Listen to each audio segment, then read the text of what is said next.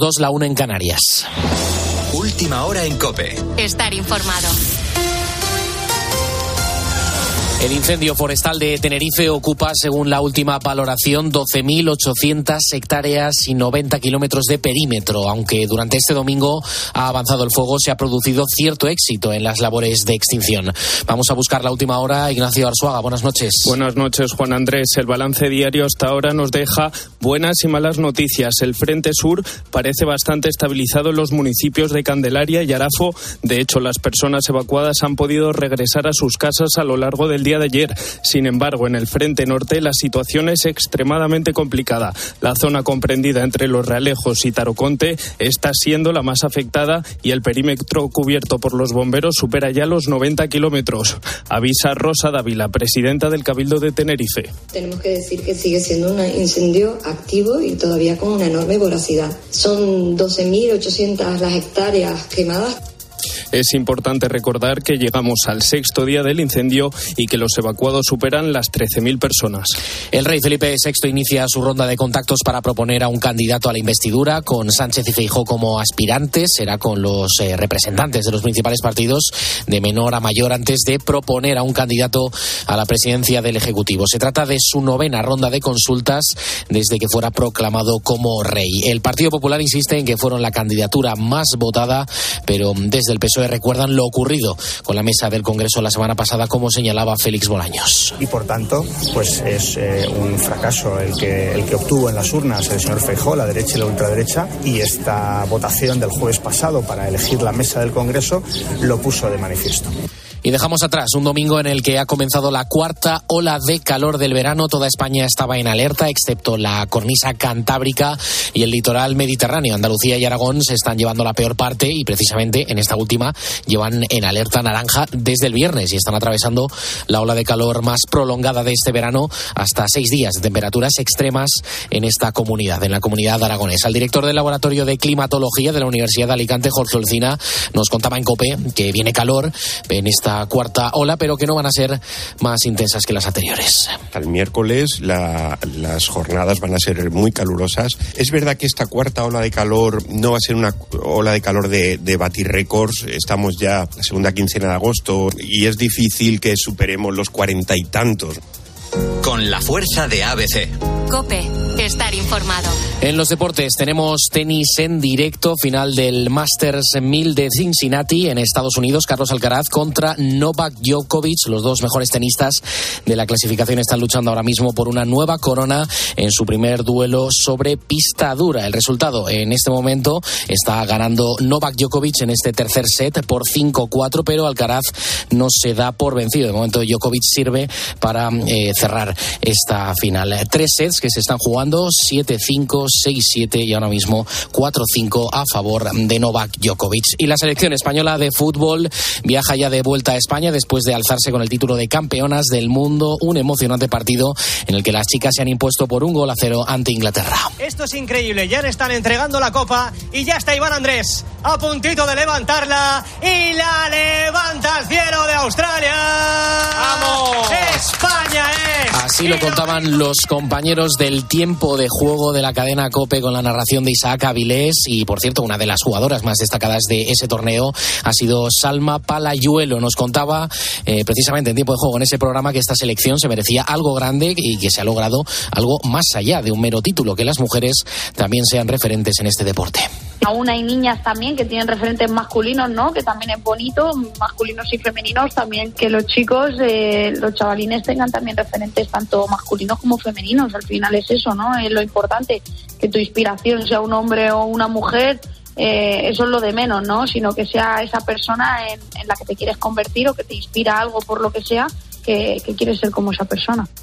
Tienes más información en nuestra página web en cope.es donde puedes consultar todas las reacciones de esa final del Mundial que ha ganado la selección española de fútbol. Y sigues ahora en la noche de Cope.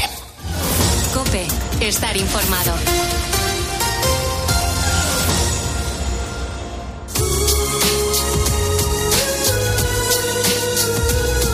Adolfo Arjona. La noche. Cope, estar informado.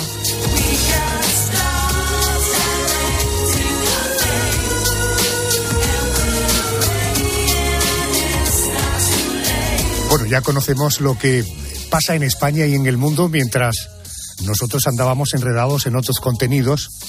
Estando actualizados, déjame porque esta noche te quiero hablar de un hombre que se define como un psicópata. Él dice de sí mismo que no tiene empatía y que es capaz de cualquier cosa para conseguir lo que se proponga. Esta noche dedicamos nuestro especial a uno de los mayores ladrones de Europa. Soy Johnny Manuel Sapia Candela, alias El Sapo, criminal retirado, y entre mis acciones más nombradas están el robo del Banco Yekla, el robo de los cuadros de Serkoplovich y la liberación del barco de la Alacrana. Y creo que llegó el momento de contarlo todo. John Imanol Sapie, alias Sapo, tenía una carrera profesional consolidada en las fuerzas especiales del ejército francés. Físicamente un hombre muy preparado. Había participado en operaciones muy relevantes. Pero un día, su vida dio un giro de 180 grados. ¿Cómo definiría el sapo? Brillante, inteligente, con mucha capacidad de mando. Tiene una mirada que intimida. Puedo llegar a ser muchísimo peor que maquiavélico para llegar a mis fines. No existo. Soy un asombro. Soy el sapo. Y creo que llegó el momento de contarlo todo. Y así fue como el sapo pasó de ser uno de los hombres del cuerpo de élite de la Marina francesa a convertirse en uno de los ladrones más famosos del mundo. Déjame que te voy a presentar. Tengo el honor de compartir esta noche programa con Nacho Medina. Él es escritor, es director del documental Sapo S.A. Memorias de un ladrón, producido por Mediaset. Querido Nacho, compañero, muy buenas noches y bienvenido a COPE. Buenas noches, ¿qué tal? ¿Cómo estáis? A ti y a todos los oyentes. Enhorabuena por tu trabajo. Es un documental que te deja completamente, en fin, con un punto de excitación tremenda, porque parece que es una película, que estamos hablando de una dramatización, pero que lo que realmente es dramático, de que todo lo que estamos hablando ahí ha ocurrido en la vida real y además lo cuenta el protagonista en primera persona. Claro, es que yo creo que ese es el secreto, porque estamos hartos de ver muchos documentales y muchas series en las plataformas de pago en las que se habla de terceras, de segundas, de oídas, de referentes, de testigos, de escoltas y no al protagonista en primera persona. De hecho, yo, algún compañero que le enseñé el avance de la serie antes de emitirlo me dijo, pero esto es un actor, ¿no? Digo, no, no, es, es un tío real de carne y hueso con el que nos hemos sentado delante durante muchas horas y muchos días. El documental empieza con las siguientes palabras.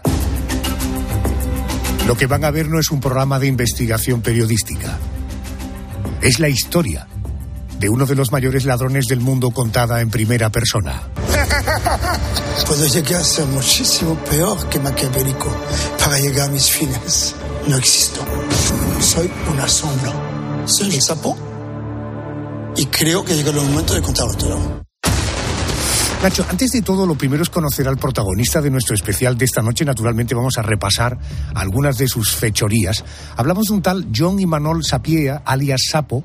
Eh, para aquellos que no hayan visto el documental o no hayan escuchado hablar de él, ¿quién es realmente el Sapo?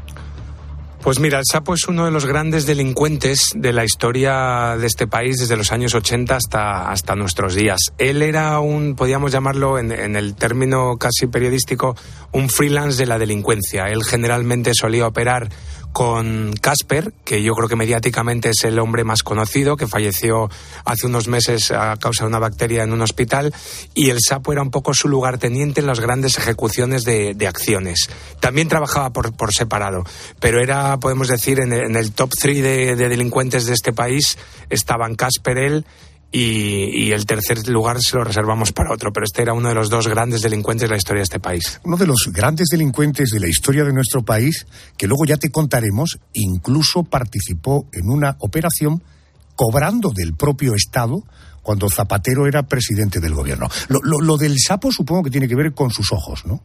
Sí, sí. Hay veces que también él es conocido como Napo, de Napoleón, pero el sapo yo entiendo que es un poco por sus ojos y por, su configuración física. Y luego además yo creo que también es eh, en el símil, en la metáfora con el animal, eh, también está muy bien definido porque si te pones a compararlo, los sapos escupen veneno cuando menos te lo esperas y el sapo cuando estás presuntamente relajado en una entrevista cara a cara con él te, lanza al cuello e incluso te puede cegar los ojos en el sentido metafórico. Eh, me acompaña Nacho, él nos va a contar cosas que no se ven en la serie. En esta noche no te lo pierdas porque seguro que nos va a sorprender como nos ha sorprendido su trabajo. Este tal sapo trabaja durante años, como decíamos al principio, en los cuerpos de élite de, de la Marina francesa. ¿Qué le lleva a dejar su vida militar y convertirse en un mangante, es decir, en un ladrón? Pues mira, eh, yo creo que lo que le, primero, el punto número uno es la adrenalina que le genera el, el, hecho de robar. Él dice que roba sus primeros caramelos con cinco o seis años, cuando era un niño, es una persona que viene de familia buena, criado en Suiza, que habla siete u ocho idiomas, incluidos dos dialectos africanos, porque ahora vive en Kenia, y es un tipo que, pues, que en el fondo él cuenta que pega un gran golpe y luego se pega X meses sin hacer nada, simplemente pensando hasta el siguiente, siguiente golpe. Entonces, entre tener un sueldo en la Marina que puedes ganar 2.000, 3.000 euros a lo mejor y pegar palos como los que pegaba él de gran magnitud, como el de 2.700 millones de pesetas de las antiguas en Yecla, pues él prefería jugarse el tipo y, pegar palos antes que tener un, trabajo honrado. He de decir que a lo largo de, este tiempo de radio, que nos llevará hasta el boletín de las 3, 2 en Canarias, es posible que en algún momento percibas cierto entusiasmo por mi parte sobre este personaje. Naturalmente que todo el que está fuera de la ley está fuera del sistema, es incluso despreciable, pero te permito esa licencia, que me permitas esa licencia esta noche, porque realmente el personaje es tremendamente cautivador. Eh, tú estuviste frente a frente con el sapo. Eh, ¿Qué rasgos destacarías de su personalidad? Eh, ¿Es realmente un psicópata, como él mismo se define? Has dicho una cosa que creo que es, que es maravillosa, es decir, permíteme la licencia. Es que creo que todos nos permitimos la licencia porque yo incluso delante de este tipo nunca he encontrado a nadie tan poliédrico ni tan capaz de entretener y de informar como era este tío, porque hay muchos ladrones, me imagino, en la historia de España que a lo mejor son muy sosos contando y narrando, pero este es locuaz, es divertido, eh, eh, tiene retranca, es capaz de, de, cuando tú crees que le has dado un golpe, pegarte el dos.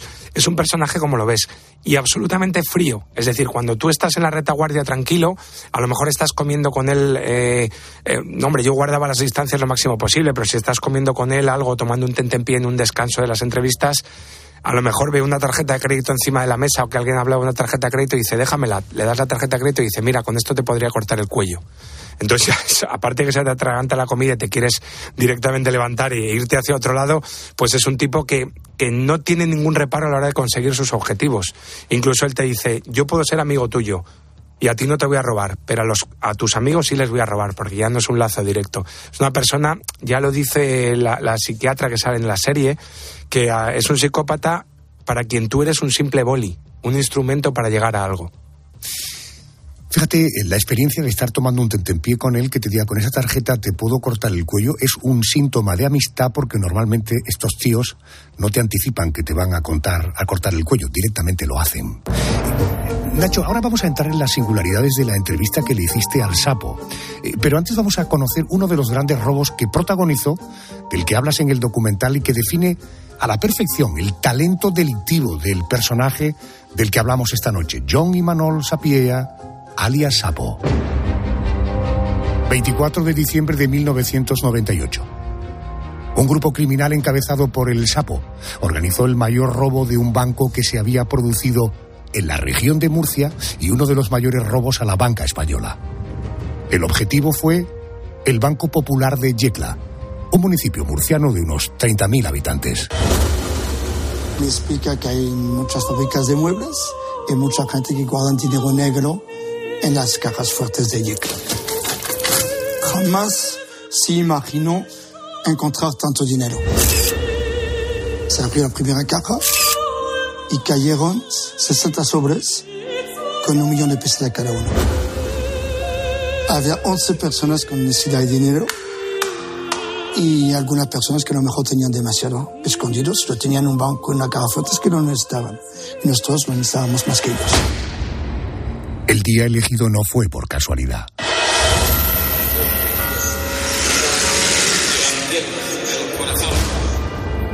Nacho Medina me acompaña esta noche, escritor y director del documental Sapo S.A. Memorias de un ladrón que produce Mediaset. Eh, eh, Nacho, ¿por qué eligió el Sapo una pequeña sucursal de un pueblo de Murcia para, para el robo? Supongo que le dieron algún soplo, ¿no?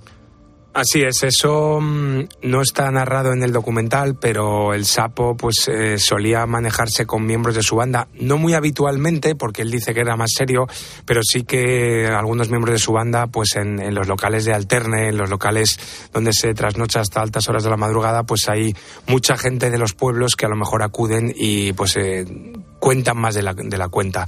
Entonces, a raíz de un soplo que presuntamente llega de ahí, de, de una persona que trabaja en un local de alterne, es eh, como se corre la voz y empieza a llegarles a ellos la, información de que hay mucho dinero negro en, en, las, en las cajas fuertes del banco que está en la plaza, en el centro de la plaza de Yecla. En aquella época, pues evidentemente el dinero negro se, se manejaba a expuertas en, en, todo el país y entonces había mucho manejo de billetes en, pesetas. Entonces, pues se metían incluso sacas con dinero dentro de las, de las cajas fuertes de, de la sucursal está en concreto. Entonces, ahí se dan cuenta y hacen un estudio profundo durante varios días, yendo a ver eh, horarios de entrada, de salida de la policía, de la vigilancia, de las cámaras, de todo.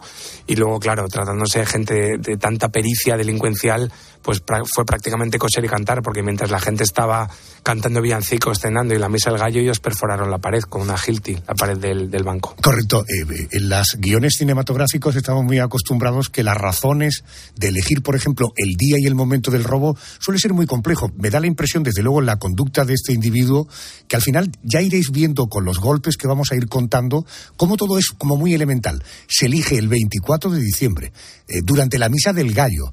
Naturalmente, quien no está en casa está en la iglesia, eh, unos cantando en casa, otros celebrando esa misa del gallo. Por tanto, son razones muy básicas para entender que se podía ser un día señalado. Por lo que podemos ver en el, en el documental, eh, el sapo no actúa solo. Su principal aliado fue Ángel Suárez Flores, más conocido como Casper. ¿Qué parte del dinero le ibas a dar a Casper? Le iba a dar, después de acabar la, la, entrega de todos los cuadros al comprador, iba a ganar unos 8 millones de euros. ¿Tú le habrías engañado? Yo nunca habría engañado a Casper, nunca nos hemos engañado uno a otro. Jamás. Ah, éramos una pareja fiel. Éramos una pareja fiel. Bueno, este Casper, fijaros, fue condenado en el año 2016 a 89 años de cárcel.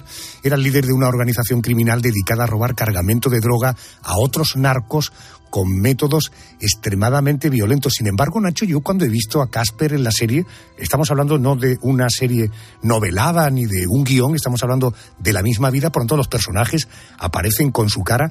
Tiene un cierto rostro, hombre, yo no te voy a decir angelical, pero desde luego pensar que este era un tío extremadamente violento, hasta que luego no vas conociendo, no tomas conciencia, ¿eh?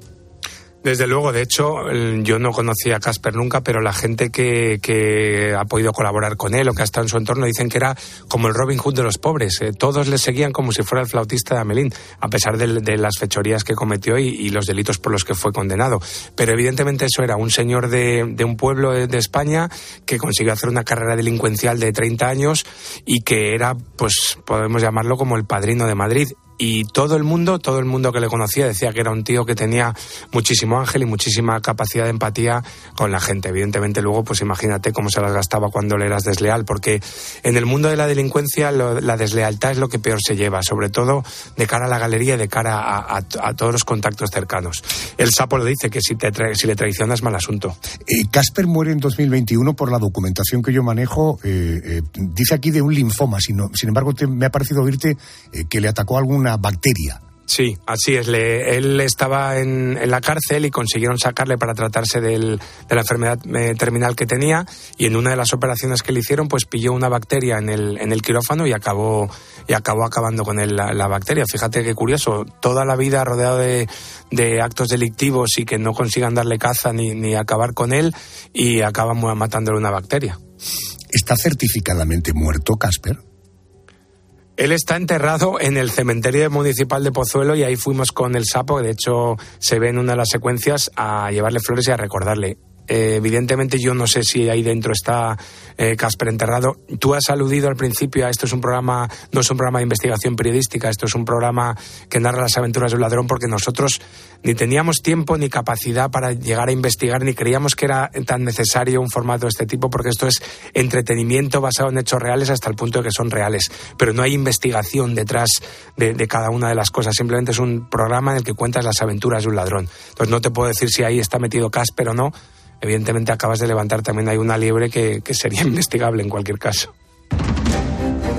Sin duda estamos ante un documental que te engancha desde la primera imagen. En este documental podemos conocer a fondo cómo actúa uno de los mayores ladrones del mundo, John Imanol Sapieha, alias Sapo. Soy muy vengativo, tengo tiempo, dinero y la venganza es como el caviar, se come frío.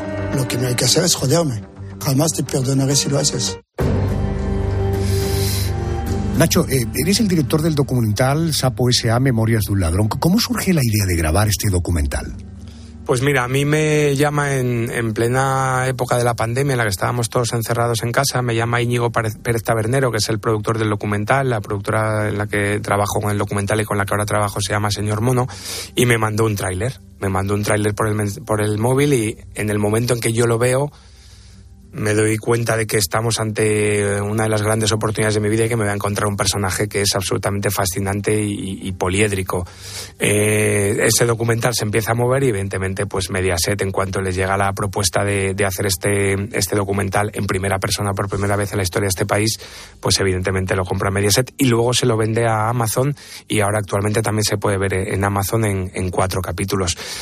Hubo un trabajo de, previo detrás de muchos meses eh, reuniéndose con él por parte de Íñigo Pérez Tabernero y consiguiendo un poquito pues que, que este hombre pues decidiese contar su historia, porque realmente un tío que tiene tanto dinero y es multimillonario, lo único que le puede motivar es el ego a la hora de contarla. Y yo creo que hay, hay un trabajo previo muy importante. Es decir, yo ya me encuentro con el plato servido a la mesa. Correcto. Eh, la siguiente pregunta, en fin, me la has puesto votando. Eh, más que por una cuestión de dinero, estamos hablando de un tipo multimillonario eh, que vive, al menos en el momento del documental, en África. Eh, ¿Tenía necesidad de reconocimiento? ¿Hay algo de venganza? ¿Por qué crees que accede eh, a contar las cosas que cuenta, que son extraordinariamente tan interesantes como devastadoras, incluso para el Estado español? ¿no? Primero porque yo creo que Casper ya no está y al no estar Casper pues yo creo que él se atreve a contarlo. Evidentemente si hubiera estado Casper otro gallo hubiera cantado. Segundo yo creo que es una cuestión de ego. Hablamos de una persona que dice que está retirada ya de la delincuencia, que tiene 58 años, que tiene dinero para esta vida y para la siguiente y entonces yo creo que como tú bien sabes eh, pues el, ser humano a veces tiene ataques de ego y, y ataques de orgullo y a lo mejor dice pues mira si he protagonizado una vida de película y nadie se ha dado cuenta ¿por qué no la voy a contar ahora. También teniendo en cuenta que es un tipo que se ha leído 50 veces el Código Penal, el Código Civil, que se las sabe todas y que sabe que todos sus delitos han prescrito y por eso lo cuenta, evidentemente. Antes de entrar en, el primer robo, en la primer, el primer hecho delictivo, eh, tres preguntas eh, muy directas para respuestas también muy directas. Eh, ¿Cómo fue vuestra primera conversación? ¿Te puso alguna condición eh, para el, la, la, puesta en escena? Porque es evidente que con el productor previamente se debieron delimitar el, el terreno de juego, pero ¿él te puso a ti alguna condición para grabar el documental? Libertad absoluta, ninguna delimitación y de hecho yo eh, seguí una estrategia que creo que es la que funciona. No hablé con él hasta que me senté delante de él.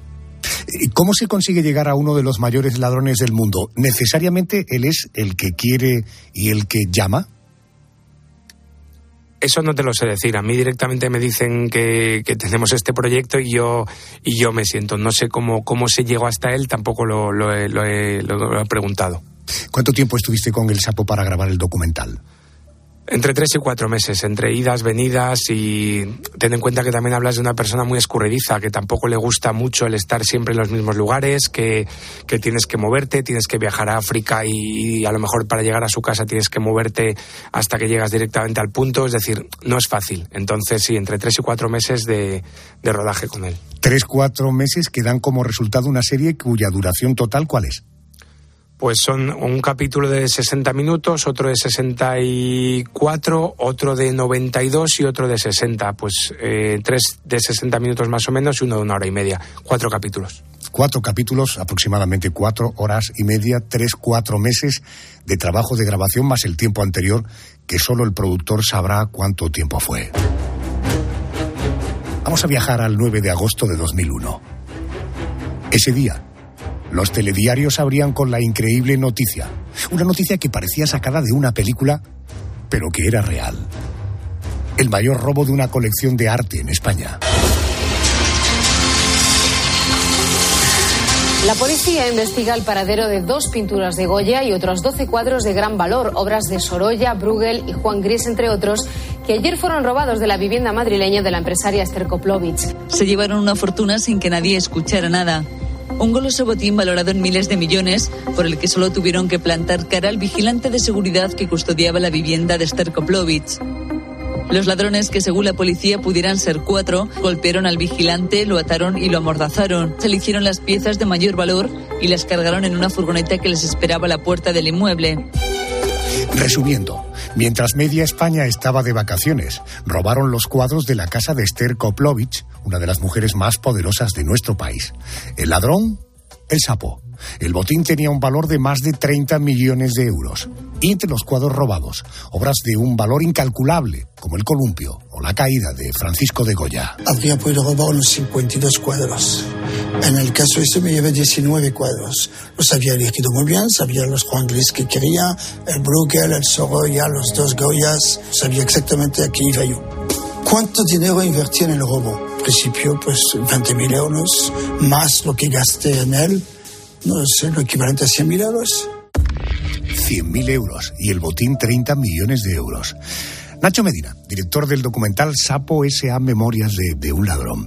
Eh, es evidente que si te pregunto por qué el sapo elige a Esther Koplovis como la víctima de uno de sus mayores robos, uno, en fin, es capaz de deducir porque es una señora absolutamente extraordinariamente rica. Pero precisamente lo extraordinariamente rica que es, cabe deducir que también el botín es extraordinariamente dificultoso hacerse con él. ¿Por qué elige a Esther Koplovich? Pues yo creo que la elige porque mm, él, además, se vanagloria de eso. Él dice que, que, tú tienes que tener una categoría suficiente para ser digno de ser robado por él, que él no roba a cualquiera. Entonces, yo creo que en la época de impunidad en la que él vivía, en la que se manejaba y navegaba, dijo, pues vamos a ir a lo grande.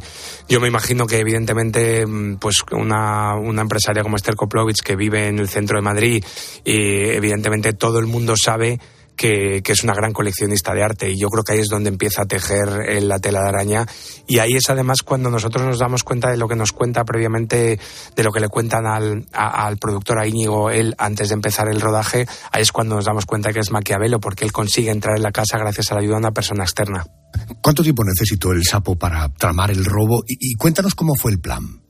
Pues mira, él tarda aproximadamente unos tres años. Él, primero, al margen de sus labores de vigilancia, que solo hace en cuestión de días, de, de turnos y demás, localiza cuáles son los vigilantes eh, jurados que tiene contratados la empresaria.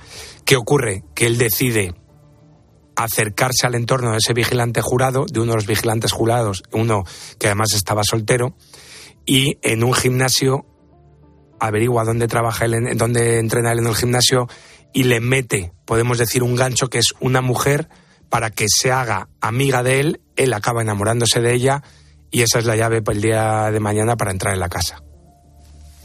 No puedo permitirme sudar o dejar manchas de sudor porque eso implicaría mi ADN. O ya sé que no he dejado porque llevo guantes, miro no tenía ningún agujero en los guantes.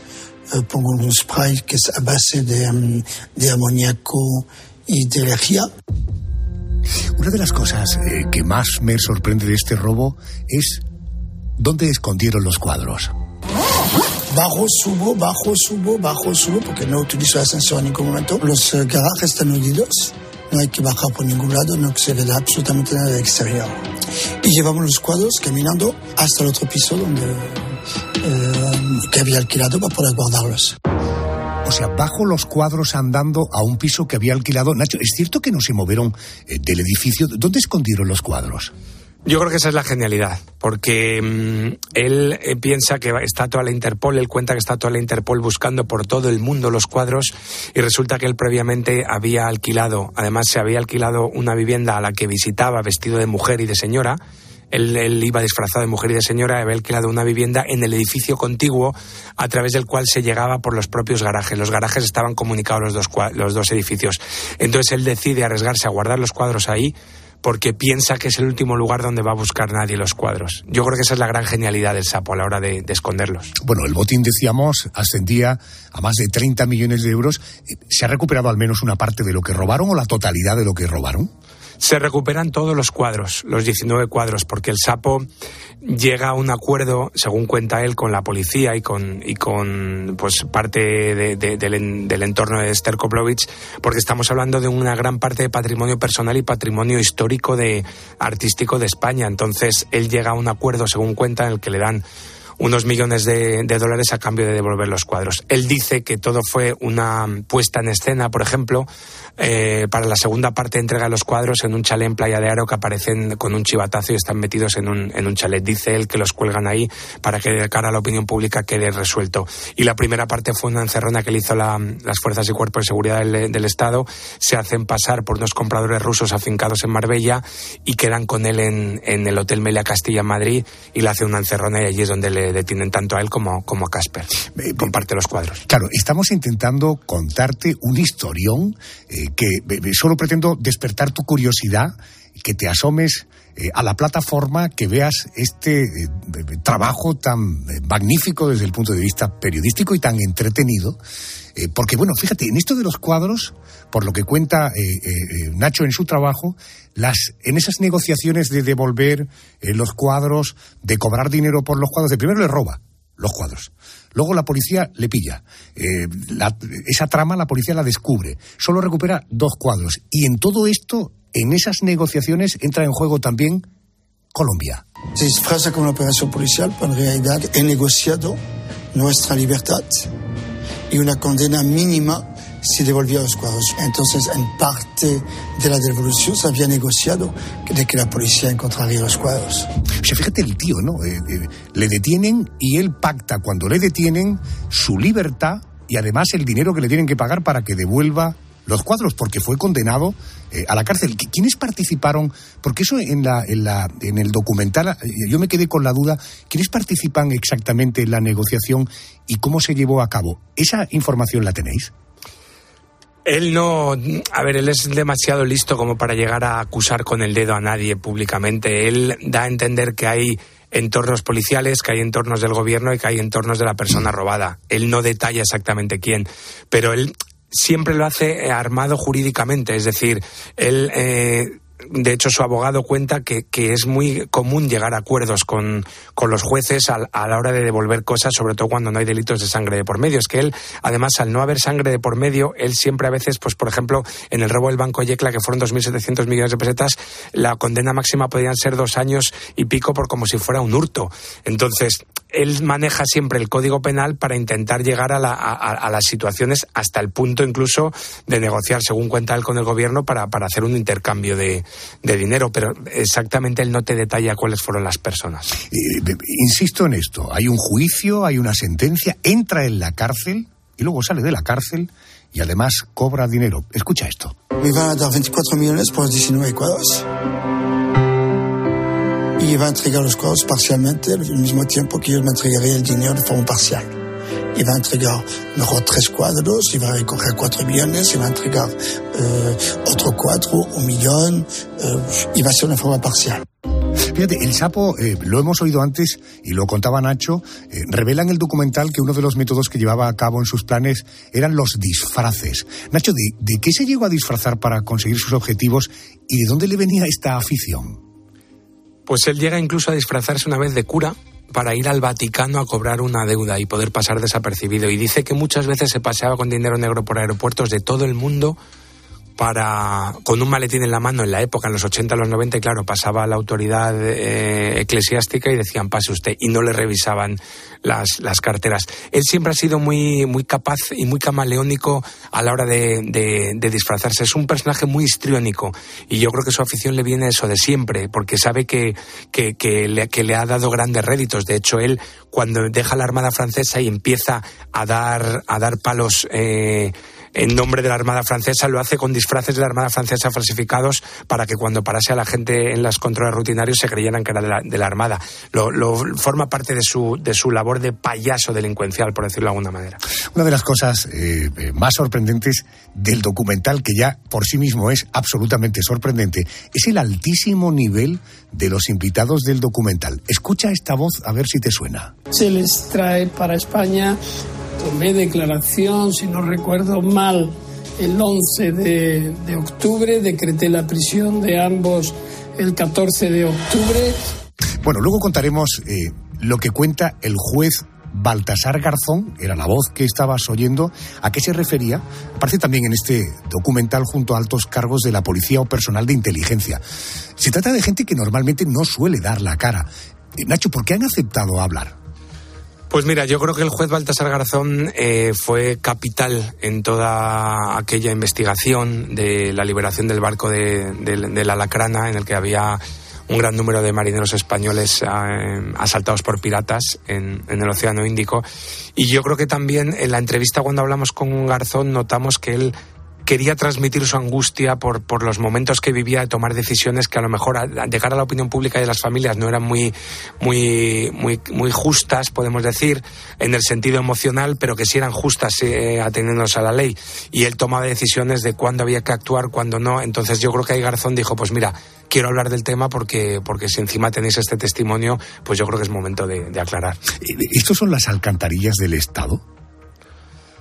El John sí dice, el sapo dice que son las cloacas del Estado. Nosotros, pues bueno, nos limitamos a contar su aventura y a, poner los testimonios sobre la mesa. Sí es cierto que Garzón dice a lo largo del documental en el que presuntamente el Estado paga un dinero de un rescate por, por liberar a los, a los marineros y él hace intermediario, pues sí que cuenta que es una práctica que está fuera de la ley, pero que está en el limbo y que se utiliza en muchos países. Y de hecho, incluso él se moja diciendo que, podría llegar a ser partidario de, que hubiera pagos a, las personas que hacen de, de, intermediarias. Traduciendo, cloacas del Estado, sin duda alguna. Eh, Nacho, um, antes de entrar en el capítulo eh, del barco de los piratas, que realmente es alucinante, por no decir acojonante, eh, terminemos con la historia de los cuadros. Eh, eh, el tío roba los, los, cuadros de la Koplovich, los guarda en un piso en el edificio de al lado, prácticamente los cuadros no se mueven del sitio. La policía termina descubriendo, si quieres conocer los detalles, eh, tienes que ver el documental. Se citan con él en un hotel, concretamente creo que el, hotel Meliá Castilla, me dio la impresión por el documental. Consiguen detenerlo, hay juicio, lo meten en la cárcel, termina saliendo y termina cobrando un dinero por devolver los cuadros. Básicamente esa es la jugada que hace con los cuadros de la Koplovich. Eso es, sobre todo porque él descubre que unos cuadros cualquier tipo de cuadro es muy difícil venderlo, a no ser que se lo vendas a un coleccionista que esté dentro de las fronteras y que lo quiera meter en un sótano para siempre, un coleccionista que a lo mejor quiera mover dinero negro, tú no puedes sacar ningún cuadro que sea patrimonio del Estado, un cuadro de Goya, un cuadro de Juan Gris, un cuadro de Sorella, no lo puedes sacar por las fronteras. Antiguamente, antes del atentado de las Torres Gemelas, sí, pero él dice que cuando estaba a punto de sacar los cuadros de con destino a Arabia, eh, ocurre el atentado de las Torres Gemelas y entonces ya se convierte en una utopía el poder sacar en un avión privado unos cuadros traspasando fronteras. Sí, es inviable. Alucina, ¿eh? El tío tenía un comprador árabe Resulta que hay el atentado de las Torres Gemelas. Ese comprador ya es imposible llevar los cuadros porque imagínate, eh, en fin, todo lo que desde el punto de vista de la seguridad ocurrió en el mundo entero. Y fíjate la solución que termina encontrando porque realmente la que termina pagando 12 millones de euros por los cuadros es la propia Koplovich, ¿no? Es que no hay. Eh, yo creo que él, él, lo que dice, bueno, aquí vamos a acabar ganando todos. Es decir, mm, yo devuelvo los cuadros y yo me llevo algo de dinero porque ya no tengo ninguna solución para vender los cuadros. Y al parecer es Casper un poco el que le mete un poco de prisa. Él es una persona relativamente paciente, pero Casper es el que decide, venga, vamos a empezar a mover esto y a intentar eh, venderlo por la deep web, por, las, por la zona profunda de, las, de Internet. Y ahí es donde caen en el cebo y en el anzuelo de que unos compradores rusos le quieren comprarlos los, cuadros. Pero es que de otra manera no había manera. Entonces decía, bueno, o los sacamos ya o los cuadros nunca podremos venderlos. Y él lo que quiere es el dinero, aunque es un apasionado del arte tiene mucho conocimiento del arte el, sapo y le produce placer ver los cuadros, él quería el dinero. Entonces, si no los empezaban a mover o si llegaban a un acuerdo, pues ni ganaba uno ni ganaba otro, pues al final el término medio. Eh, correcto, pero eh, eh, por aclarar una cosa, naturalmente siempre que puedas o que quieras contármelo, la Koplovich recompró sus cuadros. Eso es lo que yo no te puedo asegurar. Es decir, él cuenta que cobra 12 millones de euros, pero no, no deja claro que haya sido ella. Los cuadros vuelven a la Koplovich, ¿no? Sí. Por tanto, o ha pagado el Estado para que ella vuelva a tener los cuadros, o ella ha pagado sus cuadros para volver a tenerlos. Cosa que es absoluta. Dice tú, es un tío paciente. Tres años para llevarse los cuadros, esperando el momento adecuado. El momento fue unas obras que Esther Koplovich hace en su casa, ella aprovecha para irse de vacaciones a Mallorca y lo que es alucinante es que en una obra de su casa estos cuadros con este valor quedaran simplemente cubiertos por plásticos para defenderse de la obra, pero que ya no hubiera pensado en depositarlos en algún sitio, ¿no? Claro, él, él, yo creo que hay un exceso de confianza y él consigue sacar toda esa información al vigilante jurado, al que le puso una chica en su camino de la que se enamoró y luego al final esa chica desapareció del mapa y él fue a llorarle al hombro del sapo. Y entonces el sapo se hizo amigo de este vigilante. Y en una de las noches de, consuelo de este vigilante, después de muchos meses, es cuando consigue sacarle que están de obras y ya le, le, va, le va contando todos los detalles, según cuenta el sapo. Y luego también, pues eso, eh, a lo mejor estaba también desactivada la cámara que había en un, en un lado de la casa. Yo creo que un exceso de confianza y claro, el, el haber estado tres años es cuando dice ahora, es el momento, ahora o nunca, y es cuando entró. Y estaba agazapado esperando su momento y tres años después ese momento llegó. En el documental El Sapo también se eh, te cuenta algo que hasta entonces no había trascendido a la opinión pública. Te voy a confesar algo de que nunca hablé, ¿no? En el cual está involucrado Garzón, el CNI, algunas instancias del Estado, hasta el gobierno, y del cual se hizo una película en Telecinco. Ojo, el Estado. Baltasar Garzón. Preside el gobierno en España Rodríguez Zapatero. 3 de octubre de 2009. El barco atunero Alacrana era secuestrado por un grupo de somalíes cuando faenaba a 120 millas de la costa sur de Somalia. 36 hombres fueron secuestrados, entre ellos 16 españoles. El secuestro duró 47 días. un atonero vasco ha sido secuestrado por piratas somalíes en aguas del Océano Índico.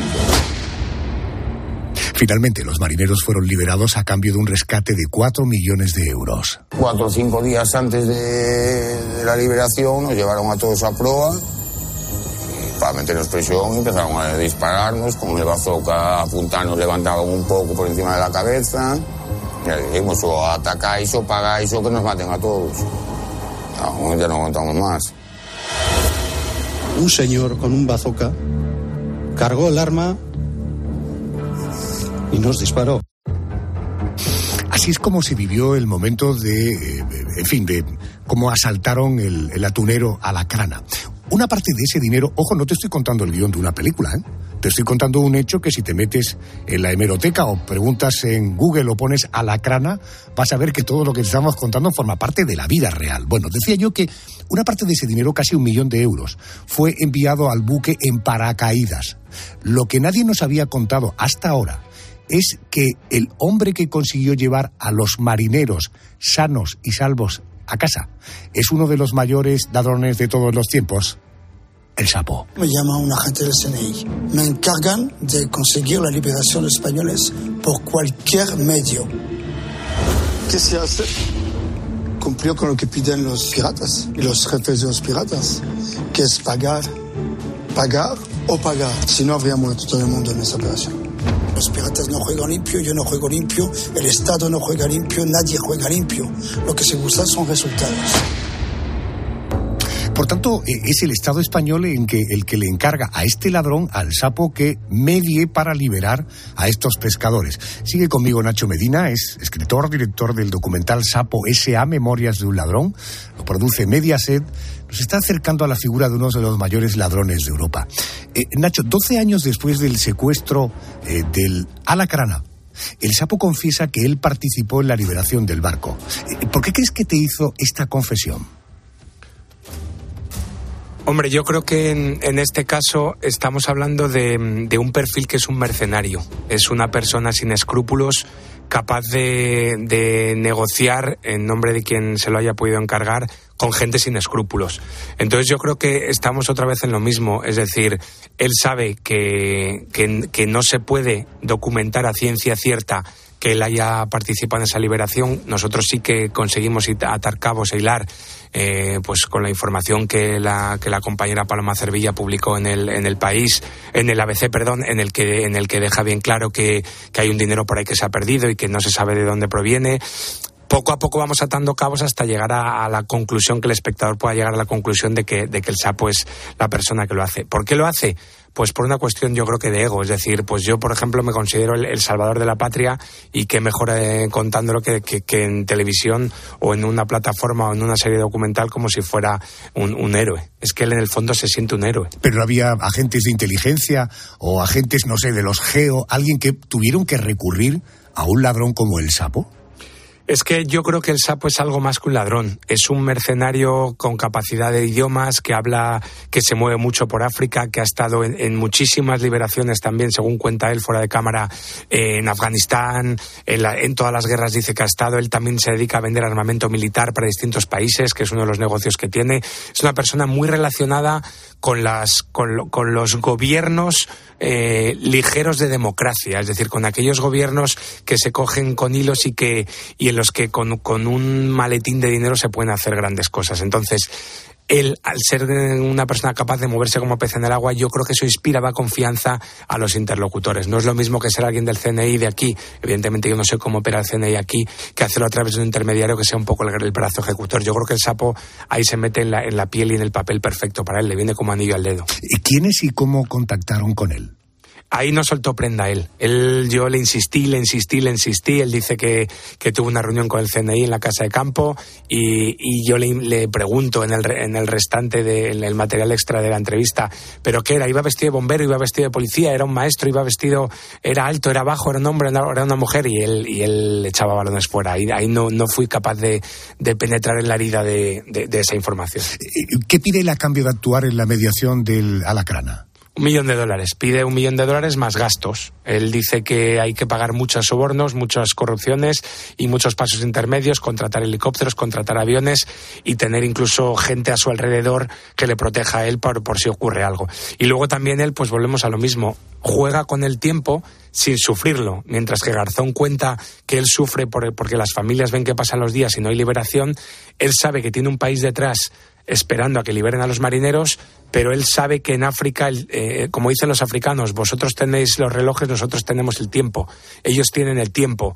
Y, y, si tienen que morir de sed, los, los, marineros van a morir, como pasó prácticamente en un barco que visitaron, que, que les llevaron también para retorcerles la mente que vieran que llevaban varios meses en espera. El sapo sabe manejar los tiempos y no le puede la presión, entonces él sabía que tarde o temprano llegaría a un acuerdo con los, con los, con los piratas. Fíjate que tú hablas de eh, Baltasar Garzón, eh, que, en fin, sufría por las familias. Imagínate la tensión que debía vivir en ese momento José Luis Rodríguez Zapatero, presidente del gobierno, porque no hay nada más que pueda erosionar. Bueno, sí, la ley del sí es sí probablemente esté por encima, pero claro, eh, españoles secuestrados en Somalia por piratas eh, y que pasaba un día y otro hasta 47.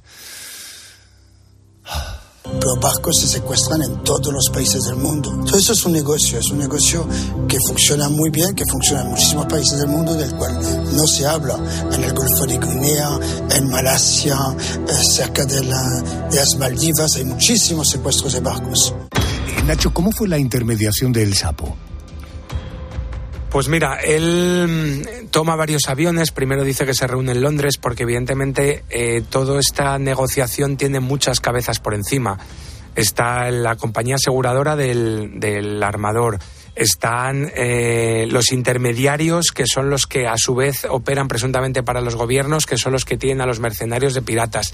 Hay mucho movimiento, hay mucho, mucho viaje, mucha reunión, muchas horas comiendo con la gente, muchas incertidumbres, muchas desconfianzas y sobre todo mucha templanza y mucho aplomo. Porque yo creo que el sapo lo que tiene es templanza y aplomo, tanto para enfrentarse a un juicio como para enfrentarse a gente que, que te recibe con un Kalashnikov a lo mejor en una choza de barro. Entonces, él es el que está con pendiente, el tira y afloja, y yo me imagino que al final es cuando él dice, pues mira, aceptamos un término medio de dinero, este es el dinero que hay, no es lo que tú pides ni lo que yo puedo llegar a ofrecer, sino intermedio. Y ahí es donde llegan al punto. Fíjate, fíjate que hablas de un millón de euros más gastos.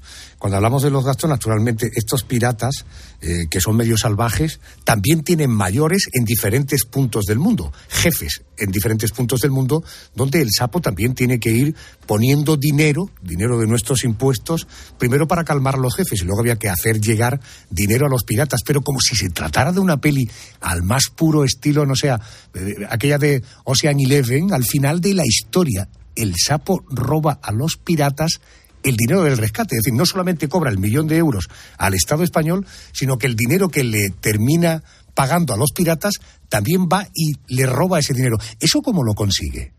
Pues mira, ahí es sobre todo cuando se ve el calado de este, de este individuo. Es decir, que no estamos hablando de un ladrón cualquiera, estamos hablando de alguien que es capaz incluso de ser insaciable a la hora de conseguir el botín. ¿Qué hace? Pues les coloca a los, a los fardos en los que mandaron los billetes les coloca, según él, un sistema de GPS de localización muy sencillo, unos pequeños chips eh, cosidos a, las, a los fardos de tela y entonces cuando ya todo el mundo abandona y los piratas se van disparando al aire en una barquita pequeña hacia la costa, pues evidentemente simplemente lo único que tiene que hacer es mm, resetear y, rechequear su GPS para ver dónde están. Y él contrata a unos mercenarios y junto a esos mercenarios pues aborda a los piratas que estaban celebrando por todo lo alto en, el poblado pues todo el dinero que habían conseguido y le, y le roba el dinero. Yo quería más dinero. Inmediatamente después de este pago, se suben en sus barcos y se van a tierra.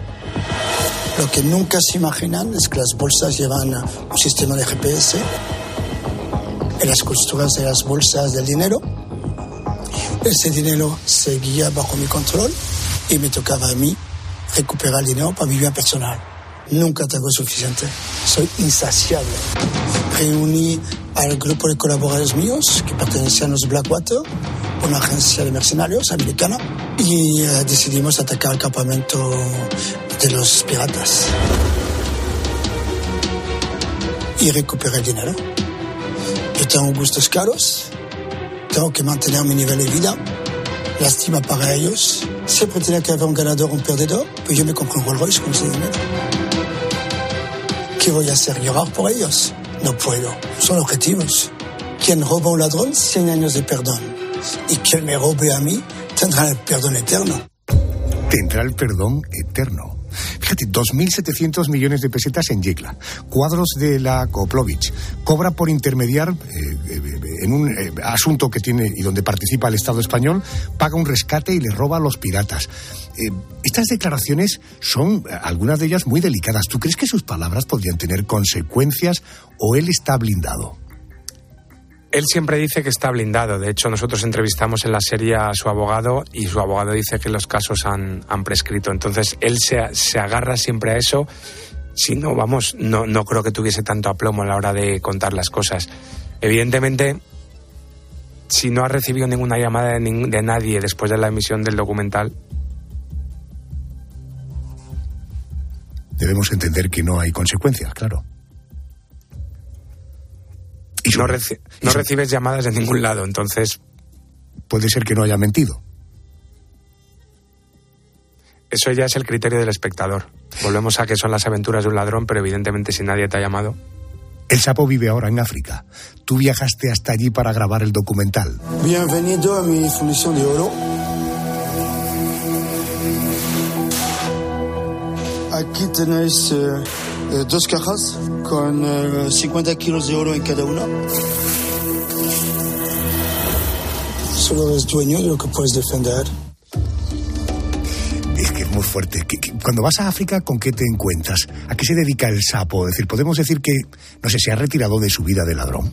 Él cuenta que está retirado de lo que es la vida activa de ladrón y tiene negocios de oro. Él eh, tiene minas de oro de las que extrae el oro y luego lo, lo funde y lo, y lo, y lo vende en distintos países de, Oriente Medio. Entonces, él a lo mejor te dice, pues mira, yo le saco eh, 200.000 euros o 300.000 euros a una operación de oro, pero sé que no me mancho las manos de sangre. Que ni, hombre, él nunca se las ha manchado de sangre en teoría, pero no me arriesgo a ser a ser, a ser cazado. Soy una persona que está ya mayor y, y, el, y las fuerzas de inteligencia a nivel europeo han crecido mucho, ahora está todo Internet, ahora está todo las redes, ahora la policía española ya lo estaba preparada en su día y ahora está tremendamente preparada, entonces él decide retirarse y dar un paso atrás. ¿Qué hace? Pues se va a un país en vías de desarrollo como es Kenia y ahí es donde monta, podemos decir, su chiringuito en el que él con sus negocios presuntamente legales consigue su dinero. Lo que pasa es que es eso, viajar por ahí por, por África con él en su, en su coche es, es lo más inquietante para todos nosotros porque es un hombre que va con una pistola y dice que lleva dos granadas en el maletero y evidentemente no estás en un país europeo en el que podrías estar amparado por cualquier cosa. Entonces, esos trayectos con él en el coche fueron lo más inquietante y lo más descorazonador para el equipo. Fíjate que te hemos hablado del secuestro de la Lacrana, de los robos de los cuadros de la Koplovich, hemos hablado del robo de 2.700 millones en un banco en Yecla, pero en medio de todo eso en el documental te cuentan que va a Castilla-La Mancha, una fábrica de quesos, que el tío consigue encontrar la caja fuerte de la fábrica de quesos y allí encuentra en billetes 500 millones de pesetas. En fin, esta noche hemos conocido los mayores secretos de John y Manol Sapieha, alias Sapo. Hemos sabido que detrás del robo de la casa de Esther Koplovich había mucho más que dinero, que el mayor ladrón de Europa fue quien consiguió que los marineros de la Lacrana no fueran asesinados después de 47 días de secuestro. Los criminales no tenemos memoria. ¿Quién puede mostrar que yo estuviese ahí? Yo no me acuerdo de nada, como si no hubiese estado. No existo. Soy una sombra. Nacho Medina, escritor, director del documental Sapo S.A. Memorias de un ladrón. Termino como empecé. Enhorabuena por el trabajo. Ojalá que tú has vivido muy de cerca. Supongo que además todavía debes tener algún pequeño síndrome después de ese trabajo. El que hemos desarrollado aquí en la radio haya resumido adecuadamente y a la altura que tu trabajo excelente nos ha obligado durante estos días. Ha sido maravilloso, os lo agradezco porque se nota que lo habéis hecho con muchísimo cariño, con muchísima documentación y con muchísima pasión. E invito a la gente que todavía lo puede ver en Prime Video y se llama Sapo S.A. Memorias de un ladrón. Hemos descubierto por qué el sapo y sus hombres eligieron el banco de una pequeña ciudad de Murcia para llevar a cabo uno de los mayores robos del siglo XX. Todo, repito, a través del documental Sapo S.A. Memorias de un ladrón. Lo dirige Nacho Medina Está producido por Mediaset. Vamos al boletín de las tres, dos en Canarias. Luego, después de las noticias, volvemos con el porqué de las cosas. Necesitamos un respiro. Esto ha sido realmente muy fuerte.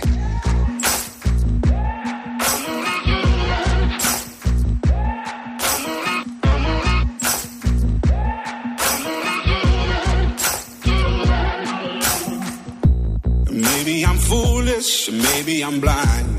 Thinking I can see through this and see what's behind. Got no way to prove it, so maybe I'm lying.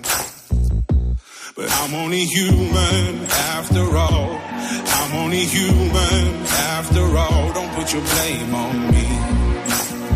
Don't put your blame on me. Take a look in the mirror, and what do you see? Do you see it clearer or are you deceived what you believe? Cause I'm only human after all, and you're only human after all. Don't put the blame on me. Don't put your blame on me. Some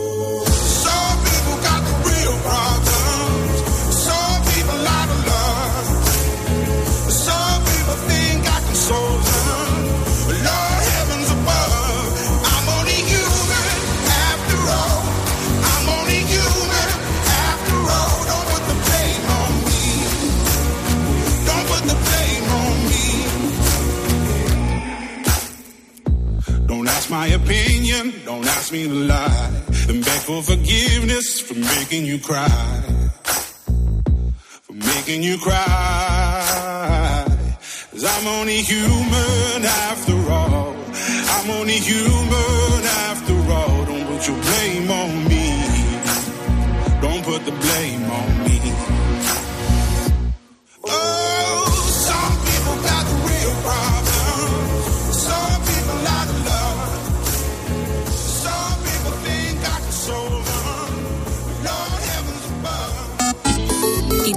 Piensas? Escríbenos en Twitter, en arroba cope y en facebook.com barra cope.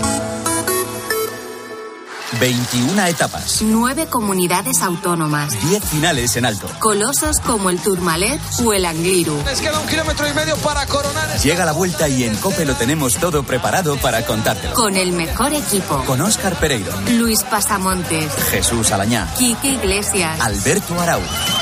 Con Eri Frade. Y ojo que me estoy empezando a ilusionar. Sigue la última hora en Cope y la etapa desde las 4 de la tarde en Cope Más, cope.es y en tu móvil. Y los fines de semana en tiempo de juego. Del 26 de agosto al 17 de septiembre, la Vuelta Ciclista a España rueda en Cope. Con Eri Frade. Por la mañana en la radio. La última hora y el rigor de Carlos Herrera. Y que estamos ante el efecto base de la reforma laboral, los fijos discontinuos que... De lunes a viernes desde las 6 de la mañana, todo pasa en Herrera en Cope.